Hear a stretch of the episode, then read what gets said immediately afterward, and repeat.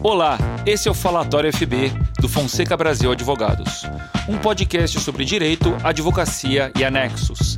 Siga nosso perfil em sua plataforma preferida e acompanhe todos os episódios. Olá, amigos do Fonseca Brasil, aqui é Jean Cimei. Estão comigo mais uma vez Eduardo Brasil, Adelvan Olivério, Brahim Bitar. Muito bem-vindo, Brahim, ao nosso ah, podcast. Ah, muito obrigado. Agora o nosso um novo membro definitivo. É, e está também presente Larissa Long, a nossa coordenadora do Departamento Civil do Escritório, para tratar de um tema bastante interessante, que é o da gestão. Gestão de um escritório, gestão de processos. O que é a gestão? Tudo bem, Tudo Larissa? bom? Boa tarde, todo mundo. Boa tarde, Larissa. Oi, Larissa, tudo bem? Tudo bom? Então, vamos falar um pouquinho de gestão hoje, né? A gestão é um conceito amplo, onde envolve, principalmente na parte jurídica, tratando um pouco da gestão jurídica, ela envolve a área de gestão de pessoas, que é muito importante dentro de um escritório, dentro de um departamento. Ela envolve a área dos controles jurídicos, né? Da controladoria jurídica, uh, da gestão dos processos que o escritório atua, da gestão dos prazos. Ela envolve também uh, o alinhamento entre o alinhamento entre uh, interesse, as metas do escritório, os interesses do escritório, os interesses do cliente, conseguir passar isso levar toda a equipe para um único propósito. Então, é bem amplo, vai desde a parte do processo judicial, do controle interno, da gestão de pessoas, da cultura da empresa, dos valores. Ela envolve aí todo o coração do escritório. Bacana, Larissa. Deixa eu te fazer uma pergunta inicial aqui. Quem é que faz a gestão? Ou se existe essa divisão de papéis, essa divisão de tarefas entre quem vai pensar a gestão, quem vai executar a gestão, como é que normalmente uma boa gestão é feita nesse sentido? Na verdade, a gestão ela deveria ser exercida por todos os participantes, no sentido de cada um gerir o seu trabalho ali da melhor forma. Então, o advogado que está na ponta gerir os seus processos, os seus prazos da melhor forma, uh, o coordenador da área gerir aquela equipe como um todo, é, e os sócios e diretores de, das empresas já teriam uma visão mais macro, uma visão mais estratégica, para alinhar quais os objetivos da empresa, aonde a empresa quer chegar e conseguir levar isso para toda toda a equipe, para que todo mundo esteja alinhado junto. Então, assim, a gestão, se ela se, se existe esse propósito dentro da empresa, é, essa gestão ela deveria ser aplicada por todos. Ela tem que estar um pouco no sangue ali de cada um, dentro do seu papel, é, para que todo mundo tenha o mesmo propósito e siga no mesmo objetivo. Larissa, então a gestão passa por uma questão de cultura, né? Sim. Então, na verdade, a gente precisa, pelo que está falando, ter uma, costura, uma cultura de cima para baixo, top-down, que chama. Com certeza. Seja, sem isso, sem esse primeiro entendimento, nada disso seria possível para a gente desenvolver é um trabalho dentro de um profissionalismo, com um trabalho de, de, de, de gestão em todas, todas as frentes de forma adequada. Eu estou olhando para o Brian aqui só para parabenizar ele, que ele virou sócio do escritório. Olhos azuis na minha frente, como fala Delvani Velho. Então a gente vai se concentrar Sempre. nesse podcast de hoje. Mas voltando ao assunto principal da temática sobre temos gestão... Temos fotos comprometedoras. Fotos comprometedoras. sobre né? isso, temos fotos. É, o primeiro ponto, eu acho que é a cultura, o entendimento da importância, né? E depois Isso. a gente poder estabelecer um planejamento e aplicar essas métricas em todos os setores do escritório. Tu que é uma pessoa que eu sei que gosta muito da. É, tu é, eu sei que tu é advogada, formação jurídica, mas como é que tu vê isso dentro dos escritórios, de forma geral, não só dentro do Fonseca Brasil? Tu acha que o, o segmento advocatício tem essa cultura já implementada da importância da gestão, de uma, da importância de um atendimento profissional do, no, do, nosso, do serviço jurídico? Boa Não. pergunta. E desculpa, só complementando, assim, Larissa, pensando especialmente numa realidade brasileira e numa realidade aqui local nossa. Acho uhum. que é uhum. importante essa diferença, né? É, Sim. não, eu acho que essa ainda não é uma realidade da, da do no, dos nossos escritórios e principalmente daqui da nossa região. É, a nossa advocacia ela é uma advocacia muito tradicional, então acaba sendo uma, uma advocacia muito ali do, do contrato, pensar no escritório não como uma empresa, não como um negócio jurídico, mas como como um negócio, né? Mas, mas sim como um escritório. Então, e acaba que também o advogado, as pessoas que exercem a área, não são formadas para isso, né? Na faculdade nós não, não temos né? curso de gestão, nós não temos curso de como lidar com pessoas, que sem dúvida é a parte mais difícil de uma gestão. Uhum. É, não temos como controlar, como administrar. Então, essa não é uma realidade nos escritórios. Como e... conter o ímpeto homicida, né? No momento de tratar Exatamente. Gestão de crise, que é o que chamam, né? No momento do caos, como conseguir segurar ali. Ou com o cliente. ou principalmente com o cliente, né? Quando recebe os áudios de 4, 5 minutos, né? Como gerir esse quando tipo não, de informação. Quando não recebe honorário. Ou digerir esse tipo de informação. Mas eu vejo que os escritórios que hoje pensam na parte da gestão são escritórios que, sem dúvida, estão com o pensamento à frente porque estão pensando como um negócio, estão pensando como uma empresa e não como um simples escritório familiar tradicional. Então, eu acho que esse é um dos futuros da advocacia e eu acho que os escritórios têm se mostrado, grandes escritórios, cada vez mais, que eles seguem nessa linha de grandes empreendimentos, grandes empresas. E, e, Larissa, me permita aqui fazer um questionamento. Antes disso, só saudade. Aqui o, o sócio agora, Eduardo, falou da sociedade. Quero dizer que eu ganhei essa sociedade naquele aperto de mão. não obstante a ausência é, não, de olhos azuis. Exatamente. É. Larissa, é, eu, eu sempre achei a parte de gestão assim muito fascinante. É, e a gente, eu acho que a gente pode enxergar a gestão interna. Eu acho que essa divisão é, é muito importante de ser enxergada para o mercado, uma gestão interna de tudo aquilo que é necessário para o desenvolvimento das atividades da empresa, do negócio, Sim. e uma gestão para o externo, né? aquela gestão que é uma forma de comunicação para os demais de uma maneira organizada da informação. Por exemplo, a gente pode pensar em gestão das informações quando vamos fazer, por exemplo, os memoriais para entregar no tribunal.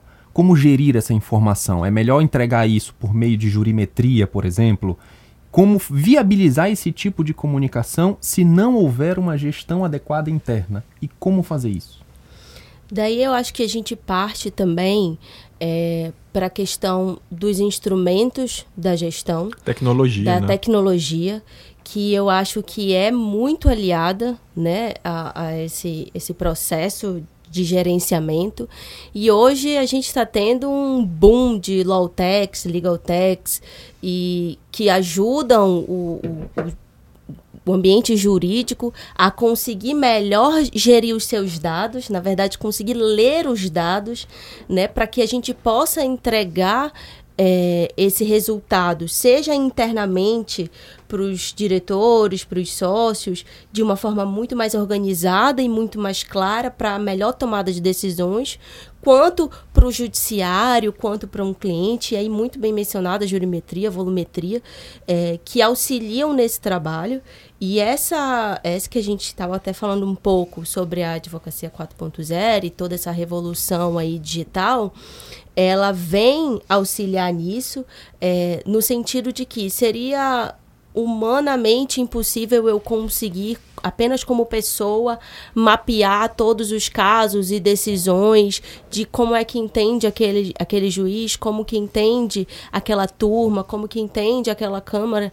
Então, a gente conseguindo trazer esses dados para dentro de um sistema e o sistema efetuar essa leitura desses dados, a gente consegue ter uma análise e uma atuação mais estratégica nos nossos processos. Mais assertiva, né, Larissa? Mais assertiva, exatamente. Então, eu acho que a tecnologia ela é extremamente aliada. É, que bom que hoje no Brasil estão surgindo inúmeras Lautex e Legaltex para que possam auxiliar os profissionais do direito como um todo a prestar melhor esse serviço de uma forma mais direcionada e de uma forma mais estratégica. O que que, para um leigo, Larissa, que é, quer entender né, os principais instrumentos que essa tecnologia hoje oferece para o escritório, para quem está cuidando da gestão? Você falou em jurimetria, por exemplo, né? que, que é essa jurimetria? Como é que a gente pode definir o funcionamento dela de uma maneira mais simples? Bom, é, essa jurimetria, volumetria. É... Se a gente for usar a tendência grega, desculpa te interromper, juri, direito, metria, métrica. Né? É, exatamente. Óbvio Obrigada. que a gente não pode partir dessa definição. É, então, mas é conseguir mesmo traçar de uma forma ampla, né? Tanto da, da jurimetria quanto da volumetria. Tanto quais são as, as metas e as métricas que o judiciário quer chegar, quer atingir, e também como é, assim, conseguir mapear a atuação do judiciário, dos juízes, dos defensores públicos, dos, enfim, dos promotores, de todo o profissional do direito, para que a gente consiga verificar onde estão onde tem gargalos, onde tem divergências de decisões, por exemplo. Não é, não é só uma forma mais fácil e simples, portanto, de pesquisa de jurisprudência, não, né? Tá não muito, é só... Eu acho que quando a gente fala em jurimetria, muita gente pensa Sim. logo nisso, é uma é. tecnologia para buscar a jurisprudência, mas está longe disso. Está né? longe. Inclusive, ela, ela faz com que a gente consiga, por exemplo, até fundamentar divergências, né? De decisões, conseguir ver padrões de decisões. Uhum. Então, divergentes sobre o mesmo tema. Uhum. Coisa que, por exemplo, se fôssemos olhar um ou outro caso lendo decisões, basicamente, assim, um olho humano lendo, a gente pegaria um, dois. Mas quando uhum. a gente trata de um volume de. É, diversas decisões, a gente consegue encontrar padrões e consegue atingir isso até para verificar a nossa segurança na, na nossa atuação, né? Então, ela auxilia não só a pesquisa de jurisprudência, eu acho que a pesquisa de jurisprudência é o, é o mais simples, mais simples. mas uhum. acho que uhum. tem uma profundidade aí muito maior na atuação.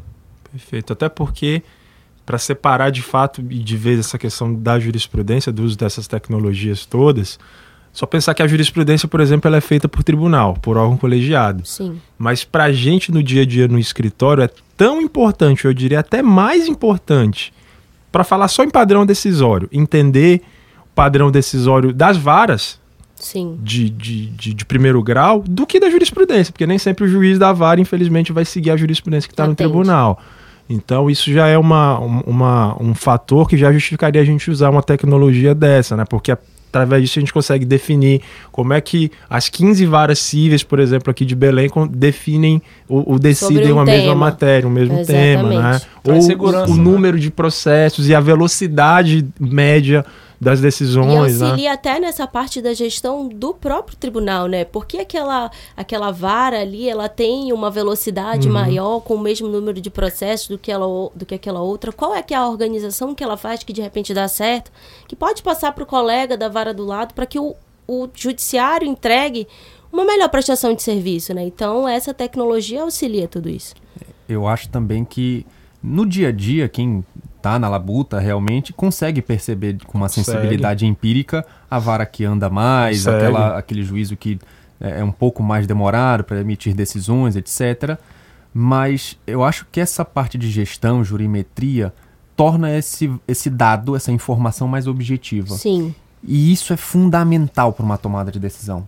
Se eu ajuizo uma demanda, pra, acho que para todos conseguirem entender a dimensão disso, se eu ajuizo uma demanda e por sorteio cai numa determinada vara que a gente vê que a decisão pode demorar muito, a gente já consegue traçar uma, uma linha de tratamento uma dessa estratégia. demanda, uma estratégia para que caminhe talvez mais para um acordo e assim sucessivamente. Sem dúvida nenhuma. Porque assim a gente tem uma maior previsibilidade, não só Exato. de entender o que, que o judiciário pensa, o que você consegue verificar no STJ rapidamente, mas quanto tempo o jurisdicionado vai ter para ter esse efeito. Porque Sim. não adianta nada o STJ entender do jeito A se o seu juiz de primeira instância, os desembargadores do seu estado entendem do jeito B. Você vai ter A, só que daqui a 3, 4, 5, 6 anos. Sim. Então a análise dessa jurimetria, antes de, além da, é, é, de uma indicação do trabalho, dimensiona a previsibilidade e o tempo em que esse efeito vai ser experimentado.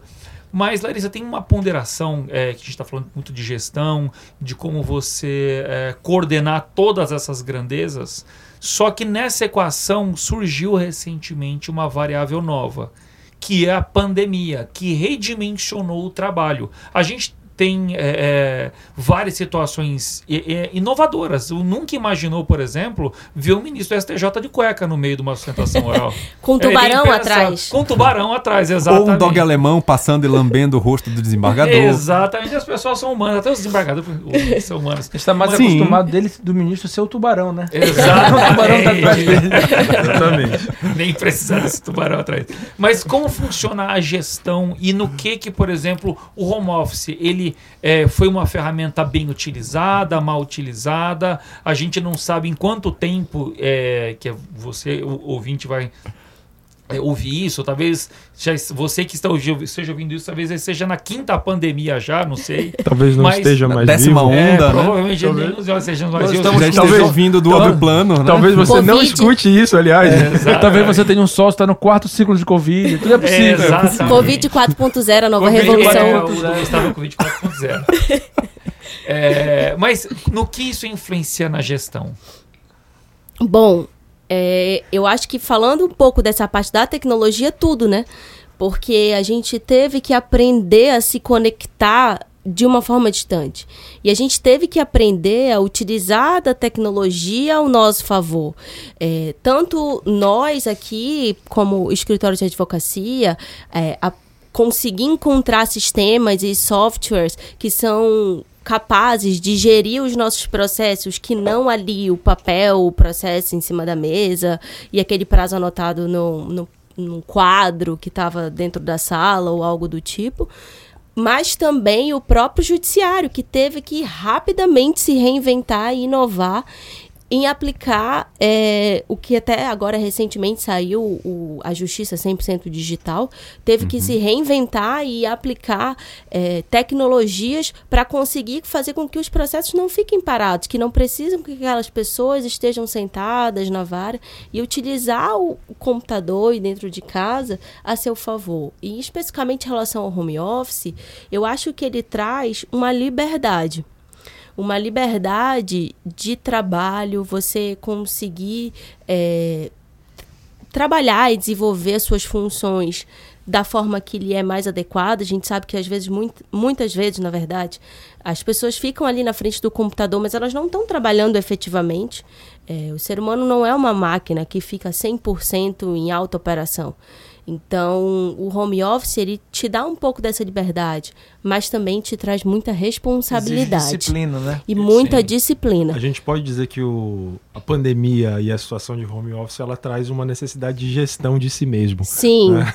Inclusive tem livros excelentes né? sobre isso de Harvard é, que fala sobre gestão de si mesmo, que você precisa aprender a gerir o seu tempo, você Sim. precisa aprender a gerir aquelas demandas de saber separar o seu filho que está ali puxando puxando a sua calça, o cachorro que lambeu a sua, a sua é. cara no meio da, da audiência, é, do seu trabalho em si, entender que aquele é seu ambiente de trabalho, né? E essa não foi uma facilidade para todas as pessoas, apesar de muitas pessoas terem se encontrado nesse uhum. modelo de trabalho. Mas para outras tantas foi uma dificuldade de conseguir ali separar, conseguir fazer também que as pessoas da sua casa entendam que você está no seu trabalho. Né? Larissa, uma questão importante, por exemplo, por sorte ou por, ou, ou por, planejamento, enfim, como queira chamar, o Fonseca Brasil, os seus advogados têm notebook, têm acesso via sistema, é, pode acessar o web. sistema do escritório via web, o controle do tempo que tu falou, a gente trabalha com, com timesheet, com TS, então é uma forma de ajudar o controle do tempo, mas para quem não estava preparado para isso, deve ter sido desafiador, primeiro Sim. ponto. E segundo, também pode ter sido um, um momento para a advocacia para você adequar uma cultura nova, por exemplo, o trabalho em si talvez você consiga fazer a sua casa e com isso você tem mais tempo para sua família, para os seus filhos, para suas coisas pessoais que geralmente ficam por segundo plano. E talvez a parte presencial ela sirva agora muito mais para reuniões estratégicas com clientes, reuniões estratégicas sobre gestão da equipe internamente, para conversar com a coordenação do que talvez para produzir é, a petição, ou produzir o trabalho em si. Então, são coisas que eu acho que a pandemia vem, ou o Covid veio, veio nos ensinar de, alguma, de uma forma meio que impositiva, mas veio, ensinou pra gente isso. Pelo menos eu acho que o forma. Covid, ele trouxe, na verdade, uma realidade que seria daqui talvez a uns 10 anos para agora todo mundo foi obrigado a se Antecipar. a antecipar é, essa realidade para hoje, né? Tipo aquele plano, 50 anos e 5 foi mais ou menos isso que o Covid trouxe. Então ele teve que fazer com que a gente do dia para noite, em É um uma- mês, é tivesse uma- que se adaptar. Eu gosto muito da analogia que, que já se fez muito, né? Inclusive aqui no Brasil, com a guerra mesmo, né? Porque a Isso. guerra, quem, quem gosta de. Quem gosta de guerra, né? Ninguém gosta Não, de guerra, é. mas quem Alguém estuda guerra sabe. gosta Já- já- bastante. Não é- Joga o War todo final Eu de semana. descobri né? agora que alguém gosta de guerra, né? A guerra ela sempre antecipa muita coisa em termos de tecnologia, né, de avanço científico e foi a mesma coisa do Covid. né? Exato. Covid, ou a, a velha senhora Covid, como disse o Papa ontem. ontem. Ah, é verdade. Ele pode. Depois o Papa Sim. Fr- Francisco ele pode fazer o que ele quiser. Então, eh, La- Larissa, assim, gestão não significa só então gestão financeira administrativa Não. escritório ou do poder judiciário. Significa Não. muito mais do que isso, né? Na verdade, eu acho que a gestão, até o- talvez o principal ponto dela seja o desenvolvimento das pessoas. Porque a gente consegue ali na gestão traçar perfis para que consigamos tirar o melhor possível de cada pessoa e que ela desempenhe melhor o seu papel e de uma forma mais feliz, que ela se sinta mais motivada, mais engajada, porque eu acho que no final de tudo o que importa são as pessoas, são as pessoas que fazem a diferença no ambiente de trabalho. Então, quando a gente tem ali uma gestão e a gente, é, ela pode ter várias vertentes. Pode ter vertente financeira, vertente do marketing, mudar a cultura do escritório, é, é, direcionamentos estratégicos, mas ela no final está voltada para desenvolver aquelas pessoas para atingir aquele propósito, aquele objetivo e conseguir alinhar tudo isso em um único caminho. É, Larissa, só mais um- uma ponderação. É sobre. A gente falou aqui da gestão e uma série de pontos, as diferenças que isso traz. E para quem está pagando os serviços jurídicos, para o cliente? Em- até que ponto essa gestão influencia num trabalho melhor percebido e melhores resultados? No que, que isso afeta? A gente falou aqui um pouquinho sobre essa análise, por exemplo, mais estratégica da parte da jurimetria. Então, o cliente ele já vai ter uma previsibilidade daquilo que pode acontecer naquela, naquela ação judicial. Não só isso, mas ele tem é, um controle jurídico interno dos prazos para que ele consiga ter ali uma melhor defesa na sua apresentação, se eu trabalho bem aquele prazo, se eu consigo me organizar com as minhas tarefas, se eu consigo gerir o meu tempo, Fora, se eu né, consigo Larissa, gerir meus cortar. Nós processos. temos os medidores de desempenho, né? Exato. A, as- a avaliação de então. desempenho, ela é um... E isso mostra pro cliente o teu, teu trabalho, o resultado do teu trabalho. Né? Exato, ela é excelente para gestão. Então, assim, é uma entrega melhor, tanto tecnicamente quanto na própria, no próprio direcionamento do negócio do cliente. E Larissa, aproveitando assim o nosso público que é, é também muito diversificado, hoje a gestão ela é sem dúvida um segmento de mercado. Sim. né? As pessoas estão se desenvolvendo e, e- e saber gerir não é algo que se cria do dia para a noite. Isso é uma habilidade muito sofisticada que se desenvolve, desenvolve aos poucos. Para o nosso ouvinte que se interessa por isso, que acha que tem aptidão para isso, de que modo ele pode criar essa skill? Olha, é, hoje já existem diversos cursos para a área de gestão, inclusive para a área de gestão jurídica, o que é bem interessante. É, existem livros sobre isso, livros de fora para que você possa ler, como eu mencionei, esses de Harvard, que tratam sobre gestão em diversos aspectos. E também eu acho que você faz bem a gestão quando você tem uma escuta ativa escutar aquelas pessoas, eu acho que tentar ouvir mais a equipe, ouvir é, quais são as necessidades, quais são o que que qua- quais são as dores, o que que é necessário ali de mudança. Então eu acho que indo para um caminho de estudo mesmo, mas também por um caminho de entender que você trabalha com outro ser humano, escutar e conseguir alinhar, ter esse pensamento de alinhar todos os, os objetivos, acho que é, é, é um bom caminho, sim. Agora, não é algo muito prático, né? Não é uma coisa que eu falo, ah, soma 2 mais 2 dá 4. É, é uma coisa meio teórica, assim, E que todo dia tem que ser feito, que né? todo dia tem que ser feito. Dentro da gestão está planejamento e a execução e o aprimoramento diário. Pequenos ajustes diários, eu acho que é o E grande aquela segredo, volta, né? A tentativa e erro. Deu certo, Sim, não deu? PDCA, volta. né? é, PDCA, exatamente. Então, Larissa, a gente agradece bastante a sua presença aqui nesse momento. É, agradeço mais uma vez Brahim, Adelvan, Eduardo e ao Gustavo, esteja onde estiver, se estabeleça irmão. É, e agradeço você também, ouvinte, pela presença desse momento. Caso você tenha alguma dúvida sobre gestão, pedido de indicação de obra, faça, mande o e-mail, contato arroba fonsecabrasil.com.br. A gente, inclusive a própria Larissa, vai poder lhe auxiliar nessas respostas e no encaminhamento para você entender melhor na gestão, talvez melhorar a sua gestão, mas sem, contudo, se manifestar naquilo, talvez o segundo grande mal dessa pandemia, que é o coach. Ela é coach. Aí isso merece um capítulo à parte. né? Merece. Um novo podcast Merece. sobre coach. Mas E agradecemos também, La- demais. gente, desculpa te cortar, eu sei que tu vai finalizar, só queria agradecer a Larissa por aceitar esse projeto do escritório, que é desafiador, uma pessoa que está iniciando na empresa, que vem com a cabeça Suportar certa. o Eduardo, que é, é, difícil. me aguentar todo dia é difícil. A gente poderia fazer um podcast só pra contar como eles se encontraram no escritório É. também. Isso é verdade. Isso merece um outro podcast. Então, agradecer ela por apostar nesse projeto do Fonseca Brasil, apostar nas pessoas que estão no escritório, como tu falou, acima de tudo. Gestão é ta- tratar, a, a- a- me- tentar melhorar a capacidade, a habilidade das pessoas. Então, apostar nesse desafio do escritório pra gente é uma honra ter, ter você nesse projeto, nesse barco com a gente. Eu que agradeço a oportunidade de estar aqui e a oportunidade de entrar no escritório. Eu acho que é um escritório muito avançado, que pensa aí décadas na frente. Acho que a gente está no mesmo propósito e avante. Olha aí, tá vendo? Boa, família já. Obrigado mais uma vez. Mas, Obrigada. pessoal, e até a- o próximo encontro. Um grande abraço. Até. Tchau, tchau. tchau, tchau, tchau. tchau.